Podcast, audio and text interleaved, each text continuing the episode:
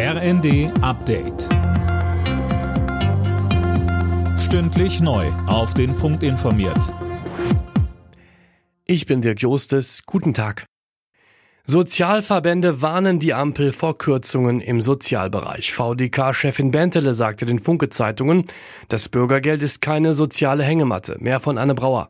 Bentele spricht von einer überfälligen Erhöhung der Sozialleistung, beispielsweise wegen gestiegener Lebensmittelpreise. Das Ganze sei kein Faulheitsbonus. Im kommenden Jahr soll das Bürgergeld um 12 Prozent steigen. Wegen der Haushaltskrise fordert die FDP die Koalitionspartner von SPD und Grünen auf, die Erhöhung auszusetzen. Generalsekretär Girsaray begründet das gegenüber NTV damit, dass die Inflation nicht so dramatisch ausgefallen sei, wie damals prognostiziert wurde. Das israelische Militär hat seine Bodenoffensive gegen die Terrororganisation Hamas auf den gesamten Gazastreifen ausgedehnt. Die Armee ist jetzt auch im Süden des Gebiets im Einsatz. Die Vereinten Nationen gehen davon aus, dass sich die meisten Bewohner der Region mittlerweile auf der Flucht befinden.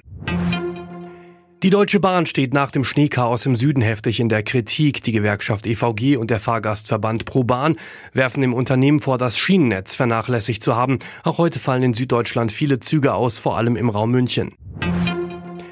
Der Musikstreaming-Dienst Spotify will fast jede fünfte Stelle streichen.